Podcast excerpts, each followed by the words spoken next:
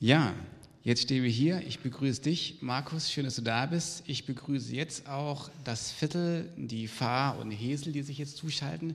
Schön, dass ihr auch dabei seid. Ich will schon fast sagen, das ist so ein bisschen wie in, in alter Tradition. Wir machen das sehr regelmäßig. Ich habe mich schon überlegt, ob wir es dieses Mal so machen, dass du die Antworten gibst und ich die Fragen dazu stelle oder du die Fragen stellst und ich gucke, was ich, woran ich mich erinnere. Aber ich dachte, nein, wir machen es wie immer. Wir können es auch lassen einfach. Komm, nein, ne? das können wir nicht, weil es sind ja einige dabei, die ich wahrscheinlich nicht kenne. Okay, ja. Ja. Von daher wäre der, der Start, wie du ihn kennst sozusagen. Ja. Markus, einmal kurz die Rahmen, Eckdaten zu dir. Was, was darf man über dich wissen, um deiner Predigt gut zuzuhören? Also ich bin einer der Pastoren in der Paulusgemeinde in Bremen, äh, in Habenhausen. Und äh, wir sind als Familie hier seit zwölf Jahren in Bremen. Ähm, genau, wir haben, äh, ich bin verheiratet, wir haben sechs Kinder und äh, das Leben ist voll. Voll, voll Kinder und auch ja. sonst voll, ja. Ja, ich fand nochmal so, ist jetzt nicht entscheidend, aber die, ne, 2009 Jugendvikar, dann Pastor und du bist nicht nur einer, du bist jetzt der leitende Pastor der, der Paulusgemeinde seit einem Jahr, zwei Jahren? Sag du mir es. Äh, ich vergesse das auch immer. Ich glaube, es sind mittlerweile drei oder zweieinhalb oder so. Okay. Aber ähm, oh, ja. ja, ich bezeichne mich selten als leitenden Pastor der Gemeinde, weil ich auch nur bestimmte Bereiche tatsächlich leite. Und die anderen Pastoren leiten andere Bereiche. Und ähm, wenn Gemeinde nur Gottesdienst ist, dann bin ich leitender Pastor. Aber das okay. ist es ja nicht. Also ja. Äh, genau, ich leite Gottesdienste und äh, die Kirchenleitung und ähm, bin noch in der Kinderarbeit ein bisschen drin. Aber ja. okay. Vielleicht immer der Pastor, der am meisten leidet. Ähm, aber das ist vielleicht nochmal ein anderes Thema. Ja. ja. Nein. Okay. Ähm, das Jahr ist noch gar nicht so wahnsinnig alt. Gab es für dich letztes Jahr irgendein Highlight? Ein kleines, ein großes, irgendwas in Gemeinde, privat, wie auch immer, wo du sagst. Also in meinem Kopf verwischen wirklich die letzten zweieinhalb Jahre. Okay. Das ist irgendwie eine, eine, einzige, eine einzige Soße. ähm, und in der Soße ähm, sticht für mich der, also im Bereich von Gemeinde raus. Ähm, da haben wir ähm, einfach mal so einen Besuchsdienst gestartet, um zu gucken, wie es unseren Leuten in Corona geht und haben versucht, mit die zu Hause zu besuchen oder anzurufen und das war in so einer Zeit, wo Gemeinde sehr anonym geworden ist. Für uns echt eine echte Möglichkeit, wieder mit den Leuten zu connecten. Und ich habe das Gefühl, dass das uns auch geholfen hat als Gemeinde und äh, dass wir wieder gerade in so einer Phase sind, wo wir das eigentlich wieder brauchen. Okay, ja. Wenn wir auf Gemeinde, du hast gerade schon angesprochen, aber gucken und eben deine, eure Gemeinde sozusagen, was, was sind so die, die Herausforderungen, die, die Geschichten dieses Jahr, wo wir als Christusgemeinde an euch denken, für euch beten können? Ja, es gibt eine Parallele zwischen uns. Äh, das ist, äh, wir gründen auch eine Gemeinde. Bei uns ist es die erste und nicht die vierte oder ich weiß nicht, wie viel ihr habt, aber äh, genau in Weihe. Und natürlich leidet das unter den Corona-Bedingungen und ähm, das ist alles unter erschwerten Bedingungen gerade. Mhm. Und äh, wir hoffen, dass wir, also eigentlich starten sie, glaube ich, jetzt diesen Sonntag mit Hauskreisen. Und ähm, es wäre schön, wenn wir Mitte des Jahres Räumlichkeiten hätten. Und dann äh, freuen wir uns über eine Gemeindegründung in Weihe. Ja. Schön. Ja, wir freuen uns auch, wenn, wenn sich andere auf den Weg machen. Das ist schön. Ja. Okay. Ja, schön, dass du da bist. Jetzt gebe ich die Bühne dir. Ich ja. wünsche dir Gottes Segen für die Predigt. Okay. okay. So, ich stelle mich auf den roten Punkt und drehe mich. Okay, das wurde mir gesagt und äh, ich werde das, werd das üben müssen, das weiß ich jetzt schon.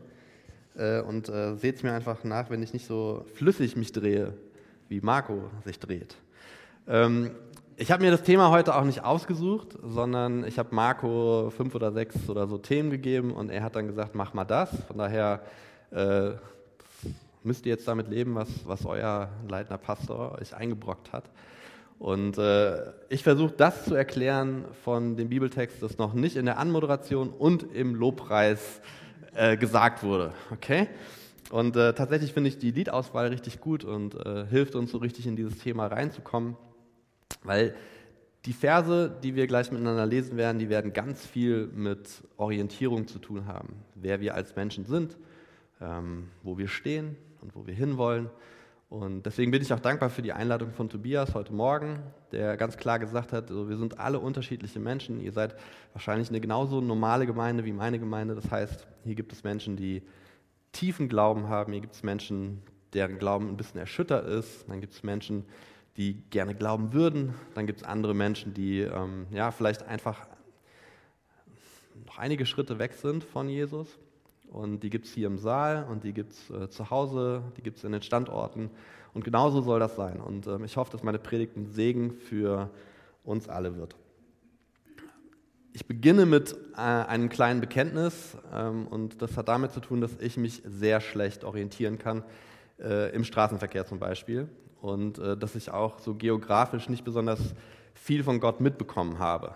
Also ob ich jetzt nach Hemeling oder Schwachhausen fahre oder nur zum Arzt, bei dem ich schon zehnmal war, ich fahre immer mit Navi.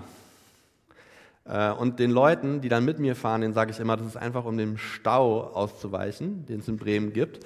Und jetzt ist halt die Brückenstraße, ne? die berühmte Brückenstraße ist jetzt wieder frei. Ich weiß gar nicht, was ich als Ausrede jetzt noch benutzen soll. Aber ähm, Menschen, bei denen es besonders heftig ist, äh, diese, diese Ausprägung, die haben eine Topographagnosie. Ja, da ist Topo von Ort und Graph und, äh, und dieses Nosi, das nie irgendwas Gutes ist. Ähm, und das bedeutet, dass die quasi, dass in ihrem Kopf und in ihrem Gehirn sich keine Landkarte zusammensetzt. Und ich habe das Problem. So, ich ich habe wirklich Orientierungsprobleme. Links und rechts kann ich ganz gut unterscheiden. Aber ich bin auch schon nicht mehr in der Mitte. Und äh, wenn ich mich hier irgendwie verliere im Kreis, ja, dann führt mich einfach wieder zurück zur Paulusgemeinde, weil von da aus finde ich die meisten Orte in Bremen. Und ich wusste, dass ich dieses Problem habe, als ich ein Austauschschüler in den USA war. Da habe ich das Auto meiner Gasteltern genommen, habe es irgendwo auf dem Parkplatz bei Walmart abgestellt, kam aus Walmart raus und ich wusste nicht mehr, wo es steht. Und erschwerend kam hinzu, dass ich auch nicht mehr wusste, welches Auto ich genommen habe. Also habe ich angerufen und habe gefragt, welcher Schlüssel fehlt und wie sieht das Auto aus. Ähm, dann habe ich es gefunden.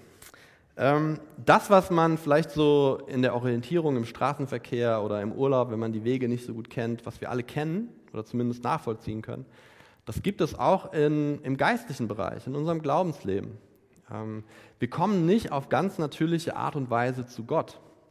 Ähm, das ist nicht so, als ob es einen Automatismus gibt, der uns den richtigen Weg zeigt, der uns die richtigen Strecken zeigt.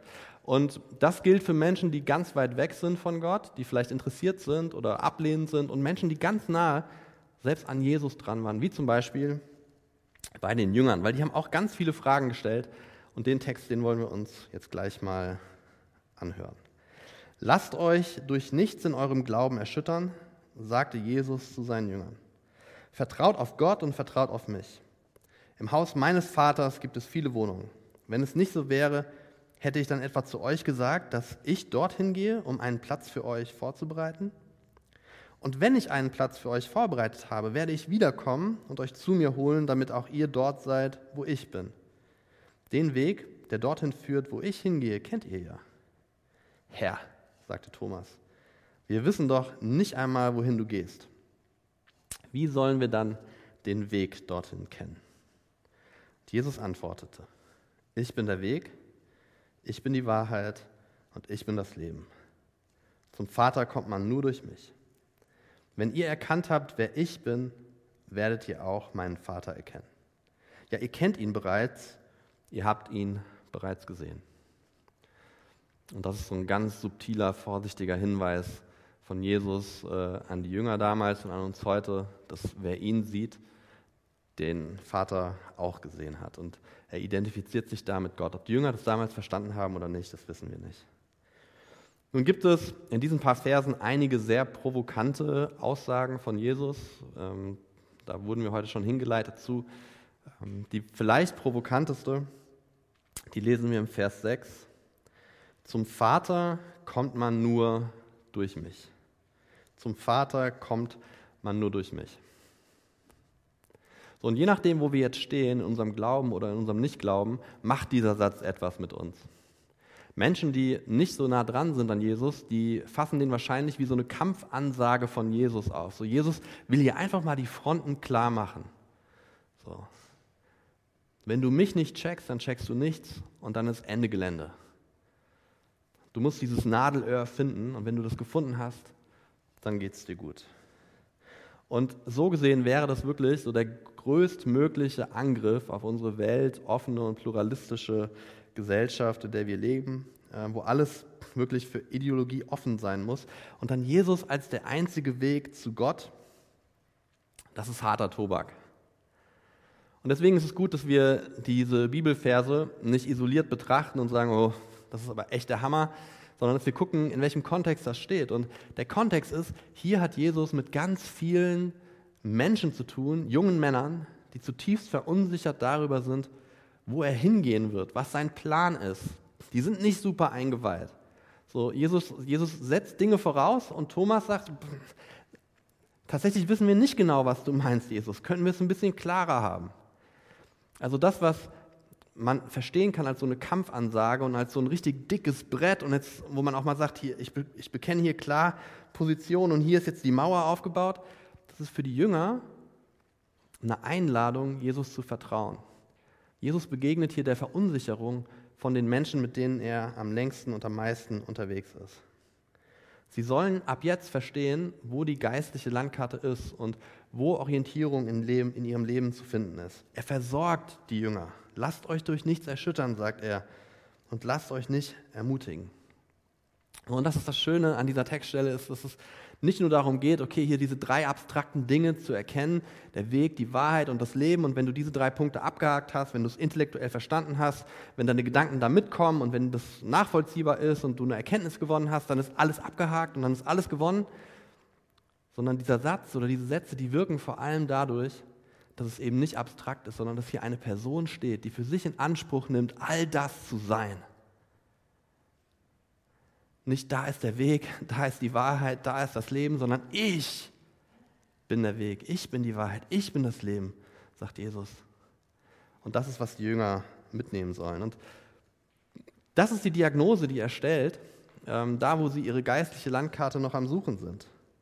Und für uns als Christen, die wir in unserem Alltag ganz oft unterwegs sind mit ständig neuen Herausforderungen, nicht nur in Corona, sondern immer und immer wieder, wo wir ständig neu justieren müssen, glaube, da ist es auch ein Trost zu wissen, dass wir eine stabile haben, eine Konstante haben. Dass wir wissen, wo der Weg ist, dass wir wissen, wo die Wahrheit ist und wo das Leben ist und dass es nicht nur irgendwie ähm, gute Ratschläge sind, sondern eine Person, die das repräsentiert. Also, das, was Jesus sagt, ist keine Hymne gegen alle, die noch nicht glauben und man so ein richtig hartes Wort von Jesus, sondern ist eine große Einladung und Trost für alle Menschen, die Jesus kennenlernen wollen. Ich habe mir in der Vorbereitung der Predigt, ähm, die habe ich bei uns in der Paulusgemeinde auch schon mal gepredigt, ähm, die Frage gestellt, wie hören Nichtchristen eigentlich diese Sätze? Zum Beispiel, dass Jesus der Weg ist. Und das fällt mir schwer, mich gedanklich da noch reinzusetzen. Ich bin jetzt, bin ich noch auf dem Punkt? Nein. Ich bin jetzt äh, länger Christ, als ich nicht Christ war in meinem Leben.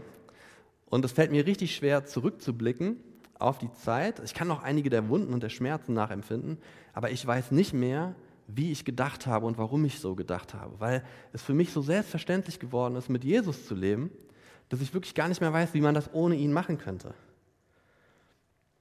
Für mich ergibt das total Sinn, dass es Jesus gibt und dass er Gott ist. Aber warum ist das nicht für alle Menschen so? Und da sind wir bei diesem ersten Punkt, Jesus als der Weg. Und wenn ihr dieses ähm, Schaubild seht, das jetzt ab und zu werden mal so Bilder eingeblendet, dann werdet ihr mich an den Standorten und zu Hause nicht sehen können. Und da könnt ihr einfach mal aufatmen. Ähm, aber vielleicht verstehen viele Menschen das genauso wie auf dieser Grafik. Du stehst an einem Punkt deines Lebens, von dem aus Gott weit entfernt scheint. Und wenn jemand sagt, Jesus ist jetzt der Weg in dein richtiges Leben, in, in die Wahrheit, Jesus ist der Weg, deine Antwort, dann könntest du dich fragen, okay, das ist jetzt ein weiterer verzweifelter Versuch, irgendwie Sinn in mein Leben reinzuhauchen. Und was muss man tun? Man muss sich auf einen völlig unbekannten Weg begeben. Dieser Weg, der hat Schlenker drin, dieser Weg, der hat ähm, Hindernisse drin, der hat äh, Unebenheiten drin. Und da muss man hoffen, dass der, der sagt, dass er der Weg ist, es wirklich ist. Muss an einen Gott glauben, den man nicht sieht. Ich muss diesen Weg finden und dann muss ich ihn gehen und ich muss auf diesem Weg bleiben und dann, wenn ich ankomme, am Ende dieses Weges, was dann? Ist das dann der Gott, der mir versprochen wurde, oder ist es ein Gott, der sagen wird, danke für deine Bemühungen, ich habe deinen Weg gesehen, so, aber du kommst hier trotzdem nicht rein. Und die Hand weist dich ab.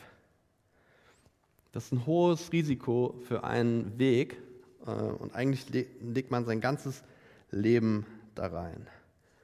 Viel Mühe, die Frage, ob man ankommt und die Frage, ob der Gott, dem man am Ende dann begegnen wird, auch der ist, der er wirklich ist. Oder ist es doch nur dieser willkürliche Gott, der sagt, ach ja, nee, deine Nase gefällt mir doch nicht. Tut mir leid. Kehr wieder um. Auf Wiedersehen. Wie anders stellt sich das für Menschen dar, die mit Jesus in einer Beziehung leben? Das ist für uns keine, ähm, keine Bedrohung zu sagen, dass wir mit, dem, mit Jesus auf dem Weg ist und dass er der Weg ist, selbst wenn Jesus an anderen Orten sagt, der Weg, auf dem wir gehen als Christen, der ist schmal und der ist eng, ja, aber er ist nicht nur schmal und er ist nicht nur eng, sondern er ist ein Weg, den man nicht finden muss, den, den, man, den man sich nicht erarbeiten muss, sondern ein Weg, der zu uns kommt. Ne, wenn ihr dieses Schaubild euch anschaut, ähm, das ist ein Weg, von dem Jesus aus lange schon auf dich zugegangen ist. Es gibt ja eine andere Metapher, wo Jesus sagt, ich bin die Tür. So, und mit dem Weg zu dir kommt auch die Tür von Gott in dein Leben hinein. Kein Weg, den man suchen muss, kein Weg, den man sich erarbeiten muss, sondern ein Weg, an dem man sich freuen kann, dass Jesus diese Schritte auf ihn, auf uns zugegangen ist. Du bist gar nicht auf seinem Weg, sondern du bist da, wo er ist und er ist der Weg. Er hat für dich gelebt, er ist für dich gestorben, er ist für dich auferstanden. Er hat diese ganze Distanz überbrückt, damit du da sein kannst, wo du jetzt bist und erkannt wirst von ihm und ihn erkennen kannst. Und dann ist der Zugang auf einmal nicht mehr eingeschränkt, so wie vorhin, sondern uneingeschränkt. Jesus ist zugänglich für jeden Menschen, der lebt. Und auch wenn das jetzt noch weit weg ist von deinem möglichen Glaubenshorizont, das ist genau das, was Jesus uns anbietet. Also es kommt nicht auf deine Bewegung an, sondern es kommt auf seine Bewegung an. Es ist keine Kampfansage an Menschen, um die Fronten zu klären, sondern eine Einladung, den Weg zu entdecken, der direkt vor deinen Füßen beginnt. Da, wo du jetzt bist, mitten in deinen Herausforderungen, in deinen Problemen, auch in deinen Freunden, da ist Jesus für dich da. Und das spendet Trost für die Jünger und das gibt ihnen Orientierung. Und auf einmal sieht die geistliche Landkarte schon ganz anders aus. Jesus, der Weg, macht die Tür zu Gott weit auf. Der zweite Punkt ist die Wahrheit. Und ich könnte mir vorstellen, dass einige von Menschen, die so ein bisschen kritisch Jesus gegenüber sind, sagen, okay, bei dem Weg, da gehe ich noch mit. Das ist spannend, ich mag es auf dem Weg zu sein, ich mag es neue Entdeckungen zu machen und äh, das ist eine, eine spannende Reise mit Jesus, den kenne ich zwar nicht so gut, aber ich gebe mir Mühe, ihn kennenzulernen, aber lass mich bitte mit der Wahrheit in Ruhe. Denn etwas politisch Unkorrekteres kann man eigentlich heutzutage gar nicht mehr sagen. Wenn Menschen uns Christen anschauen, dann denken die ganz oft, wir sind irgendwelche verblendeten Ideologen, äh, irgendwann aus der Zeit gefallen und unser Wertebild, unser Gottesbild, das passt alles nicht mehr in die heutige Zeit. Und diese Art von Wahrheit, die wollen sie nicht. Die sagen, Du hast doch einen Verstand, es gibt die Wissenschaft, dann hast du persönliche Erfahrungen und Entscheidungen in deinem Leben getroffen. Und wenn du all diese Ressourcen mal zusammenpoolst, dann wirst du doch hoffentlich merken, als ein Mensch, der rational denken kann, dass das alles keinen Sinn ergibt mit Gott. Dass das alles an den Haaren herbeigezogen ist. So, das kann doch nie im Leben stimmen. Und deswegen wehren sich Menschen gegen Argumente, die vielleicht nicht so rational sind, wie sie es gerne hätten. Und sie verharren äh, in ihrer Weltanschauung, während sie uns sagen, dass wir in einer total veralteten Weltanschauung unterwegs ist. Wenn ihr das Schaubild anschaut, ich habe das so ein bisschen versucht äh, zu illustrieren, ich komme mit einer breiten Palette von Erfahrungen und von Prägungen und von Werten ähm, in meinem Leben, Entscheidungen, die ich getroffen habe, Erkenntnisse, die ich habe und die mir wertvoll sind, wo ich sage, hier bin ich als Mensch, das glaube ich und mir geht es richtig gut damit. Und dann tritt auf einmal Jesus in mein Leben und der sagt, so, und jetzt muss all das, was du erlebt hast, all deine Erfahrungen, all deine, deine Regeln, die du dir selbst gegeben hast, die müssen jetzt durch meinen Filter laufen. Die müssen jetzt durch den Jesus-Filter laufen. Und ich glaube, dass die, ähm, die Befürchtung von vielen Menschen ist, dass wenn wir das einmal machen, dass nicht mehr so viel übrig bleibt von uns. Nicht mehr so viel von unseren Vorstellungen. Und dass wir einmal angefangen haben als sehr offen und wir enden als sehr, sehr eng. Und das ist oft auch ja, so das Vorurteil, das man uns Christen gegenüberbringt. Das ist eine sehr beschränkte Gesetzlichkeit, die dieser Glaube an Jesus produziert. Und wir werden zu so einem kleinen, dogmatischen, gottesanbetenden Häufchen. Aus der offenen Weltsicht wurde eine strenge Ideologie. So sehen uns die Menschen. Weil ihr kommt mit der, mit der Realität nicht klar, ihr dann flieht halt in irgendeine Utopie, die euch gut tut, aber mit der Wahrheit hat das nichts zu tun. So, und das passiert bei jedem Weltbild, das wir haben.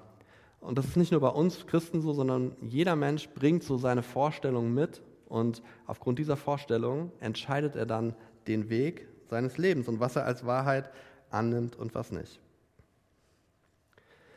Ich würde sagen, es ist gut, diesen einen Standpunkt zu haben und nicht jedem zu trauen, der sagt, ich bin der Weg, die Wahrheit und das Leben. So, ich, ich finde das eine, eine, eine, sehr angemessene Reaktion auf so etwas Krasses, was Jesus sagt. Zu sagen, okay, ich warte erstmal, das muss ich irgendwie beweisen. Aber wenn ich als Christ auf dieses Thema Jesus und Wahrheit schaue, dann sehe ich halt was ganz anderes. Ich sehe, dass ich gekommen bin mit all dem, was mir groß erschien, und das ist so ein punktuell, wenn wir das nächste Bild vielleicht mal einblenden. Ähm, ich habe herausgefunden, dass mit der Brille, die ich auf einmal aufsetze, die mir der Glauben geschenkt hat, mein Leben nicht kleiner, mickriger, begrenzter, eingeschränkter geworden ist, sondern größer. So die Wahrheit, die durch Jesus in mein Leben gekommen ist, hat mir ermöglicht, Dinge anders wahrzunehmen, größer wahrzunehmen. Und dieses Thema Wahrheit und Liebe, die sind ja, auch wenn es heute nicht Thema ist, aber die sind ja sehr connected. Manchmal denkt man, dass der christliche Glaube die Liebe von Gott reduziert weil wir eine sehr herausfordernde Ethik haben, aber genau das Gegenteil passiert. Durch die Begegnung mit Jesus wird nicht nur Wahrheit größer, sondern auch die Liebe größer. Warum gibt es Kulturen auf der Welt, wo der Mensch nichts wert ist? Das ist, weil der Mensch nicht im Ebenbild Gottes geschaffen wurde. Aber wenn der Mensch im Ebenbild Gottes geschaffen wurde, dann wächst nicht nur die Wahrheit mit meiner Erkenntnis von Jesus, sondern meine Liebe für die Menschen wächst auch. Und dann ergibt meine Existenz als Mensch Sinn. Ich kann mich meinen Fehlern stellen. Ich kann mich in das Blut von Jesus stellen und meine Schuld abwaschen lassen. So unter diesem Wahrheitsmikroskop erkenne ich, was wahr ist und was echt ist und was authentisch ist. Und meine Wahrheit wird nicht kleiner, sondern größer.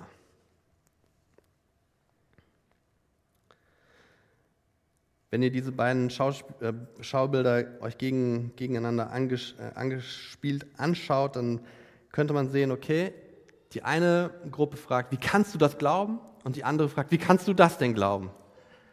So, und beides ist nachvollziehbar, weil beide ihren Standpunkt haben. Und hier ist jetzt was ganz Wichtiges, denn dieser, dieser Standpunkt, der wird nicht irgendwie in unserem Kopf entschieden, sondern der wird entschieden dadurch, ob wir eine Beziehung haben zu Jesus. Weil dieser Beziehungsfaktor ist der, der entscheidend ist und uns sagen wird, okay, ich glaube an diese Wahrheit, ich vertraue dieser Wahrheit, ich möchte in dieser Wahrheit leben. Ich habe mich entschieden, mit Jesus zu stehen, den Weg zu gehen und mit ihm leben zu wollen. Anders kann man auch nicht wirklich erklären, wie unsere Gesellschaft in den letzten Hunderten von Jahren funktioniert hat in der westlichen Welt. So, wir kommen aus einer Welt, die ein Christ, der ein christliches Menschenbild ähm, zugrunde liegt. Und auch wenn das immer wieder mehr abgeschwächt wird in der, in der letzten Zeit und weniger wird, äh, dann ist es so ein bisschen wie eine Quelle, die versiegt. Und wir sehen so die Ausläufer von dem, was mal war. Und da gibt es noch ein paar Werte hier und ein paar Sachen da, die ähm, vom christlichen Glauben übrig geblieben sind. Aber die Power und die Kraft davon, die ist schon lange abhanden gekommen. Und deswegen Menschen zu sagen, jetzt dock doch da an an diesen Werten, das ist die völlig falsche Reihenfolge. Jesus lädt die Menschen ein, in eine Beziehung mit ihm zu treten und aus dieser Beziehung heraus werden Dinge klar, die Wahrheit wird sich offenbaren. Und der dritte Punkt. Diese Wahrheitskrise, in der wir uns als westliche Gesellschaft befinden, die führt unweigerlich zu einer Lebenskrise, so, weil wir in einer Beziehungskrise sind. Unsere Beziehung mit dem Gott, mit dem Schöpfer der Welt, die ist nicht mehr in Ordnung. Und Jesus wusste das. Und deswegen hat er nicht nur gesagt, hier ist der Weg, ihr habt Orientierung, hier ist die Wahrheit, das ist was für euren Verstand, sondern hier ist das Leben. Ich bin das Leben. Ich bin die Antwort auf eure Existenz. Und indem ihr Anteil an mir habt, habt ihr Anteil an meinem Leben. Wir sind Lebewesen. Und der Glaube ist nicht wie Mathe. Du musst keine besondere Beziehung zu Zahlen haben, um rechnen zu können. Aber wenn wir leben wollen, wenn wir nicht nur existieren wollen, wenn wir richtig leben wollen, dann müssen wir wissen, was der Herzschlag unseres Gottes ist. Und so schauen Menschen auf das Leben, auf diesen dritten Punkt und sagen, aber also diesen Gott verstehe ich nicht. Wie soll ich mit dem leben? Und wenn sie wissen, dass er ein Dreieiner Gott wird, wird es noch komplizierter. Vielleicht haben sie gehört, er ist Vater, er ist Sohn, er ist Heiliger Geist. Und dann ist die Frage, okay, was machen die drei eigentlich? So, ich habe das mit diesen, mit diesen Fingern versucht auszudrücken.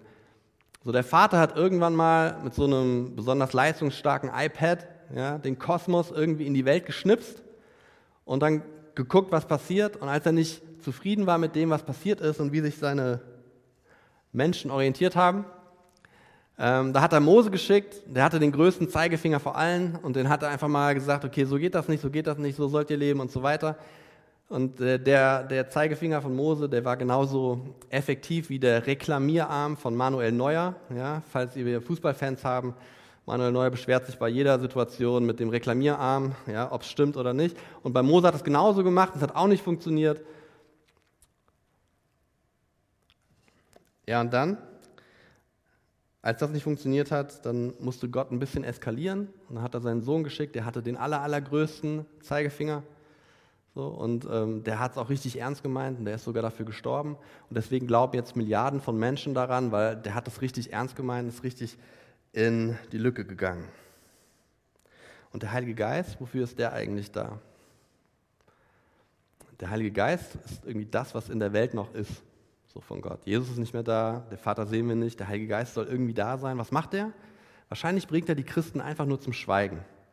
Weil wie können die das Elend in dieser Welt ertragen? Wie können die um sich herum schauen und sehen, wie viel Chaos und wie viel Not und wie viel Schmerz es gibt und immer noch an einen liebevollen Gott glauben? Wie soll das funktionieren?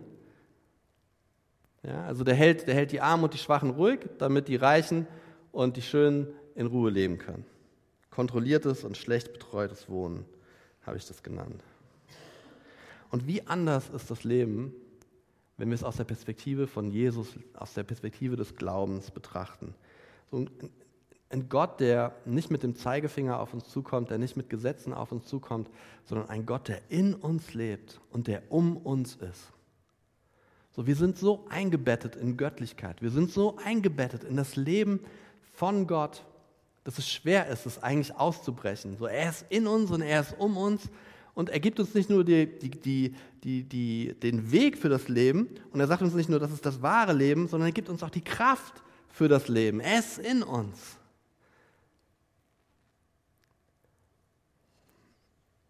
Nicht mehr ich lebe, sondern Christus lebt in mir, hat der Apostel Paulus das mal gesagt.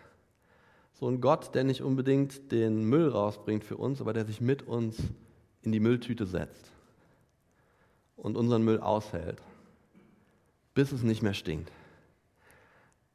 Solange das auch dauert. Das ist der Gott, mit dem wir leben. An anderer Stelle heißt es, niemand und nichts kann dich von mir trennen. Und das ist eben genau der Punkt. Unser Gott ist nicht außerhalb von uns, er ist nicht extern, er ist kein Droher, er ist kein Strafer, sondern er ist ein Gott, der in uns lebt und der uns umgibt. Und wir glauben an diesen Jesus, der unserem Körper, unserer Seele, unserem Geist ganzheitlich wohltut und uns am Leben hält. Und diese linke Seite, das ist ein kontrollierender, narzisstischer Diktator. Auf der rechten Seite ist ein liebender Gott, der alles getan hat für uns und der immer noch alles tut für uns und der immer noch in unsere Existenz und in unser Leben spricht. Also ich habe das so zusammengefasst. Bist du desorientiert? Ist er dein Weg? Bist du durcheinander? Ist er deine Wahrheit? Und bist du besorgt? Ist er dein Leben? Und wir wünschen uns so sehr, dass Menschen diesem Gott begegnen. Aber was sie ganz oft sehen, sind Bibelverse, die sie eigentlich davon abhalten, diesem Gott zu vertrauen. Und es ist unsere Aufgabe als Christen, nicht nur die Aufgabe von den Pastoren in den Bremer Gemeinden, sondern es ist unsere Aufgabe als Christen, ein Brief zu sein für diese Botschaft. Für einen Weg, der es anderen Menschen nicht schwer macht, Gott zu finden, sondern der ihnen die Tür wirklich vor die Haustür stellt. Und der sagt, okay, die Wahrheit von Jesus, die hat auch Ansprüche, ja, aber weißt du, wie groß deine Welt wird? Weißt du, wie groß und wie schön und wie, wie attraktiv diese Welt wird, wenn wir sie durch die Brille von Jesus sehen? Und dann ein Leben, das sich wirklich lohnt, wo die Sorgen nicht mehr unseren Alltag bestimmen. Jesus ist der universelle Zugang zu Gott, die einladende Wahrheit über Gott und das personifizierte Leben Gottes in uns. Und ich lade euch ein, hier im Saal und äh, zu Hause in den Bildschirmen, auf den, vor den Bildschirmen und auch an den Standorten, da wo du jetzt gerade bist. Vertrau doch einmal für einen neuen Schritt auf dem Weg hin zu seinem Weg, auf dem Weg hin in die Wahrheit und in das Eintauchen des Lebens mit Jesus Christus. Ich bete noch. Großer Gott, wir danken dir für dein Wort. Wir danken dir, dass du